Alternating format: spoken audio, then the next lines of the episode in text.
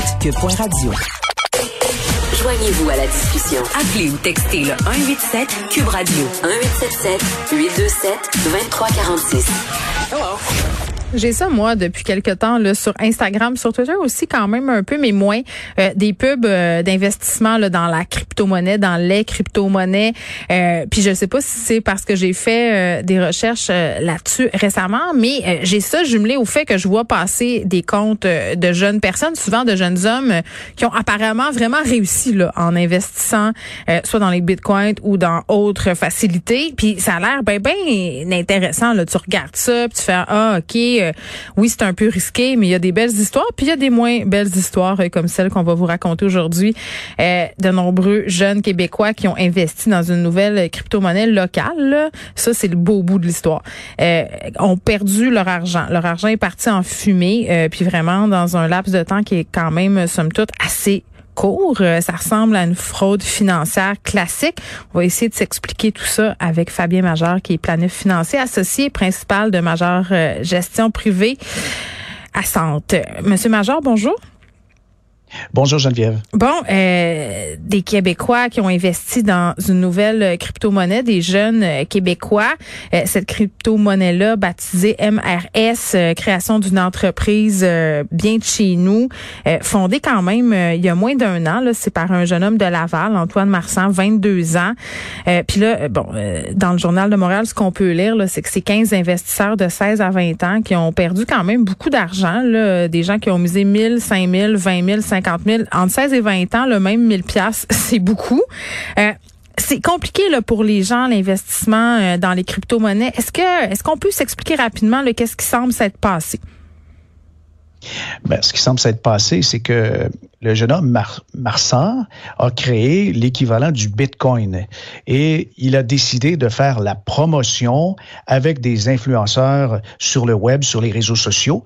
Et ces influenceurs-là ont, bien fait leur travail à ce qu'il dit et ça a dépassé un peu ses attentes. Alors l'argent est rentré très vite, il convertissait dans la monnaie, mais il en a perdu le contrôle. Certainement qu'il n'y avait pas les infrastructures d'abord pour gérer ça et euh, c'est parti en peur, ce qui fait que à un moment donné, quand les gens se sont désintéressés. Ils ont voulu avoir leur argent tous en même temps. Mm-hmm. Et puis, c'est passé de 10 millions à 2 millions. Mais la promotion active des cryptos, ça, ça passe sous le radar des autorités de marché financier et ça fait énormément penser à, la stratégie dans Wolf of Wall Street. Mais c'est ce que je disais au début, euh, au début de l'émission, euh, que c'est digne de ce film-là, parce que c'est vraiment ce qui s'est passé. Là. On, on part quelque chose, il y a un engouement, puis après ça, tu te sauves avec le cash. Oui, mais l'engouement, il est artificiel. On fait exprès de, de, promouvoir quelque chose et on beurre épais. Il y a beaucoup de crémage là-dessus en disant que vous allez faire 10, 15, 20% par jour et les gens embarquent là-dedans. C'est donc l'appât du gain, la cupidité pure qui fait qu'il y a des gens qui embarquent là-dedans ben la cupidité ou le fait qu'on nous fait toujours miroiter une espèce de réussite rapide. Euh, tu sais, les princes mm. du Bitcoin sur les médias sociaux, ils emmènent large. Il y a des groupes d'investissement. Puis avec la pandémie, quand même, euh, euh, Fabien, on peut pas le nier quand même. Il y a un engouement, il y a une mode, surtout chez les jeunes, les jeunes hommes qui participent beaucoup à des, bon, je sais pas si on peut encore dire forum de discussion, là, mais à des, à des plateformes comme Reddit, par exemple. Puis là, ils se craignent. Ouais, c'est ça, ils se craignent qu'entre eux autres, là, on a vu toute la saga avec GameStop puis je disais, il y en a des belles histoires, il y en a des gens euh, qui ont fait de l'argent avec les crypto-monnaies, mais ça demeure quand même, somme toute, assez risqué, euh, volatile aussi. Là. Oui, oui, oui, c'est un marché aussi risqué que les œuvres d'art. Les œuvres d'art, euh, il y a plein de belles histoires de gens qui ont eu un tableau, trouvé des marchés aux puces, qu'ils ont revendu, ils ont fait 10 millions. Mais ce sont des histoires comme ça. C'est un marché où il y a peu de contrôle et pas de recours et chacun est laissé en plan. Si quelqu'un vous vend un faux tableau puis que vous avez payé 30 000 dollars, c'est un peu la même chose. C'est qu'on vend des promesses. Mais quand vient le temps d'analyser un, actif qu'on veut acheter, parce que c'est de ça qu'il est question. Les cryptos sont catégorisés comme des actifs. C'est pas encore une monnaie. Et euh, des actifs comme ça, il y a des contrôles qui existent. Et il commence à avoir des firmes qui ont décidé de montrer patte blanche aux autorités des marchés financiers, comme l'OCR CVM qui encadre les produits et services de valeur mobilière euh, mm. chez nous.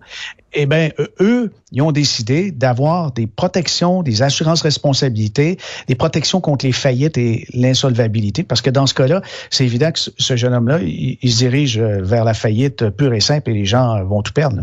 Ben oui, puis je veux revenir sur le fait qu'on a fait appel à des influenceurs. Euh, c'est un peu, c'est peut-être moi qui qui qui est une mauvaise foi, là, mais j'ai l'impression que c'est un peu facile de, de, de pelleter ça sur le dos des influenceurs en disant, ben écoutez, on n'aurait peut-être pas dû faire appel à eux en ne vérifiant pas leurs antécédents, on n'aurait peut-être pas dû les payer en crypto-monnaie non plus, euh, parce que ça pourrait être une incitation justement à l'incitation à faire monter le prix. Là, c'est sûr que si eux ils sont payés en crypto-monnaie, ils vont tout faire pour booster ça, mais c'est pas un peu l'excuse facile pour Antoine Marsan que de dire ça. Bien sûr, c'est l'excuse facile parce qu'au tout début, il aurait dû passer par les canaux légaux, aller voir l'AMF en mm. disant je veux faire un appel public. Un appel public, c'est justement ça. Chercher de l'argent de monsieur, madame, tout le monde, ça se fait avec des normes. Alors l'appel public il aurait été contrôlé et les gens auraient été euh, un, peu plus rassurés puis ils auraient des recours aujourd'hui. Et là, après coup, il dit oh j'ai fait une erreur, mais je suis pas un fraudeur. Remarquez, euh, je suis sûr que c'est une question de sémantique, hein? ouais. Ouais, le Wolf of Wall Street, lui, il était de bonne foi au début, mais il a toujours voulu faire la passe. Il, pompait. On avait euh, la, chaufferie, la salle des vendeurs, où il disait aux gens go, go, go, allez-y. Là. Puis euh, c'est ce que les gens faisaient au téléphone. Alors, il exagérait un concept, et puis euh, lorsque ça montait, très souvent, les gens qui font de la fraude avec ça vont domper massivement leur crypto une fois que l'actif a augmenté. C'est pour ça qu'il y a le dump à la fin pour en empocher les gains de tous ceux qui se sont fait prendre. Mais tu as dit une expression, euh, je pense, qui est très, très importante, faire la passe. Parce que c'est ça qu'on fait miroiter aux gens de faire la passe. Puis il y a des gens qui ont fait la passe, puis check bien comment tu vas faire la passe. Puis là, il y a des espèces de coachs d'investissement là qui ont vu le jour un peu partout sur les médias sociaux. Ben tu ris, tu ris parce que oui, c'est vrai, puis puis c'est drôle, puis ils sont agressifs entre guillemets. Ces gens-là, ils ont des approches euh, de vente très très efficaces, puis ils, ils réussissent en quelque sorte à convertir, puis j'utilise pas ce mot-là à, tout hasard là parce que c'est presque une religion. Euh, réussissent à convertir beaucoup de jeunes, de jeunes hommes en particulier. Puis je ne sais pas, j'ai l'impression que ça a un rapport avec l'attrait qu'ont ces jeunes hommes-là en quelque sorte aussi pour les jeux vidéo. Ça fait partie de l'univers, puis c'est peut-être pour ça que ça leur parle autant que ça. Je sais pas, je spécule, j'essaie de comprendre. Oui, oui, c'est sûr qu'il y a un attrait aussi euh, d'être dans le groupe. Alors, on veut appartenir à s'identifier à un groupe qui ont fait quelques bons coups là-dedans pour dire, regarde, moi aussi, je l'ai fait avec le Ethereum, avec le Bitcoin, avec les autres, et puis euh, j'ai fait ma passe moi aussi. mais Fabien, il y a comme cette idée de la matrice, là, si tu crois pas à ça, t'as pas avalé la bonne pilule, tu sais, il y, a quelque chose de sectaire.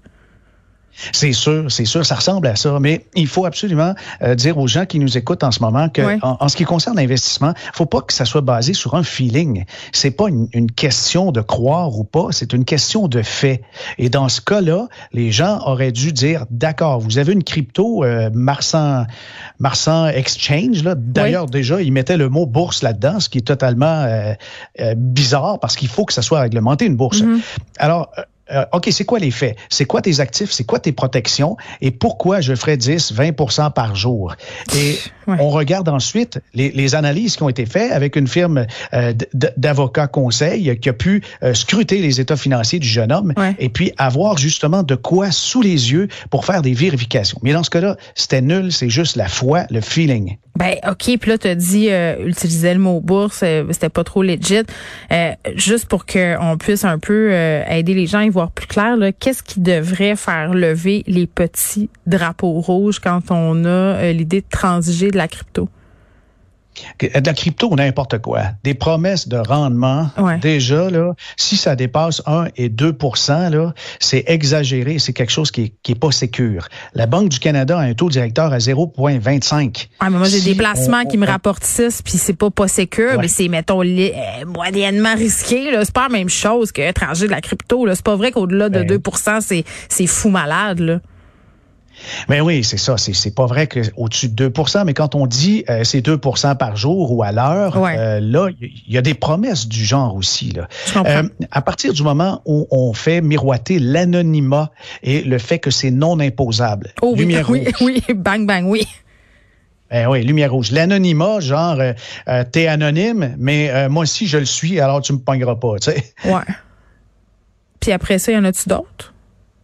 Ben, à part de ça, ben oui, dans les autres lumières rouges, c'est les documents qu'on vous présente parce qu'on peut pas juste faire la transaction avec sa carte de crédit et whatever et puis passer, par exemple, avec des sites en Corée du Sud et puis mm. revenir et puis dans deux semaines, c'est réglé.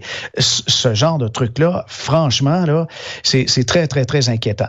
Alors, appelez, si vous avez des petits doutes, à l'autorité des marchés financiers et puis, bien sûr, vous pouvez googler le nom de la personne mm. et même regarder sur des sites gouvernementaux, savoir s'il y a eu des poursuites, si l'individu en est à sa troisième faillite.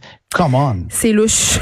Fabien Major, merci, qui est planificateur euh, financier associé principal de Major Gestion Privée à Centre. Des jeunes quand même qui se sont fait flouer. Là, on parle de sommes entre 1000 et 50 000 dollars. Euh, tu sais, quand tu as 16, 20 ans, là, euh, même 1000 dollars, ça peut représenter quand même excessivement beaucoup d'argent, même l'ensemble de tes économies. Moi, je me rappelle plus avoir eu 1000 dollars à 16 ans. Puis je, redis toujours la même affaire. Là, quand ça a l'air trop beau pour être vrai, c'est que ça l'est.